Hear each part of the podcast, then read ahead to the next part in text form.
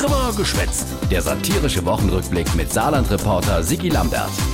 Die Woche Märchenstunde im Bundestag. Da sind einige Dilettanten am Start. Na, also bitte nicht in der Schärfe. Das ist ein Sprachgebrauch, den wir bisher jedenfalls so nicht gekannt haben.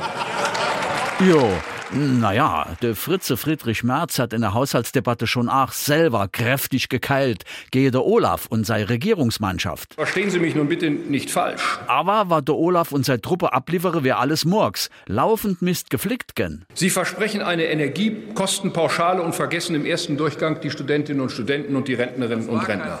Doch, Sie haben es schlicht und ergreifend vergessen. Nichts anderes war es. Sie haben es vergessen.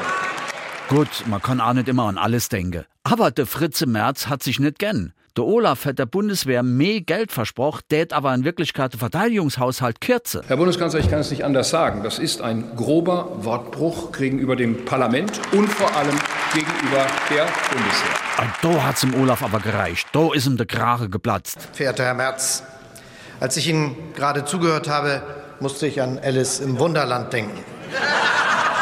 Was in Wahrheit groß ist, das reden Sie klein und umgekehrt. Ein Brüller.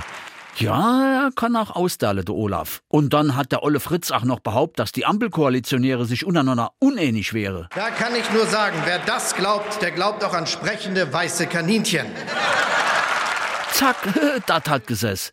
Der Merz hat krampfhaft überlegt, mit welchem Märchen er kontere Kind. Aber da ist ihm auch schon einer von der profiliertesten Märchenverzähler von der Union beigesprungen. Der Dobrindt aus Bayern. Mir fällt ehrlich bei dieser Bundesregierung nur eins ein. Jim Knopf und der Scheinriese. Ausgerechnet der Dobrindt, der wo es damals als Verkehrsminister schon das Märchen von der Autobahnmaut verzählen wollte. Der hatte Olaf erst richtig in Fahrt gebracht. Von wegen Scheinriese. Diese Bundesregierung hat in zwölf Monaten mehr in Gang gebracht, als in den Regierungen der vergangenen zwölf Jahre möglich war. Diese Bundesregierung, diese Bundesregierung reformiert, diese Bundesregierung räumt auf, diese Bundesregierung sorgt dafür, es ist diese Bundesregierung. Okay, wir haben's verstanden. Es ist auch diese Bundesregierung, die behauptet, sie gegen die unterstütze. Die hart arbeiten Und besonders die, die ihr Leben lang hart gearbeitet haben. erst recht die, Die auch für kleinere Gehälter hart arbeiten. quasi als Anerkennung. Für ihre harte Arbeit.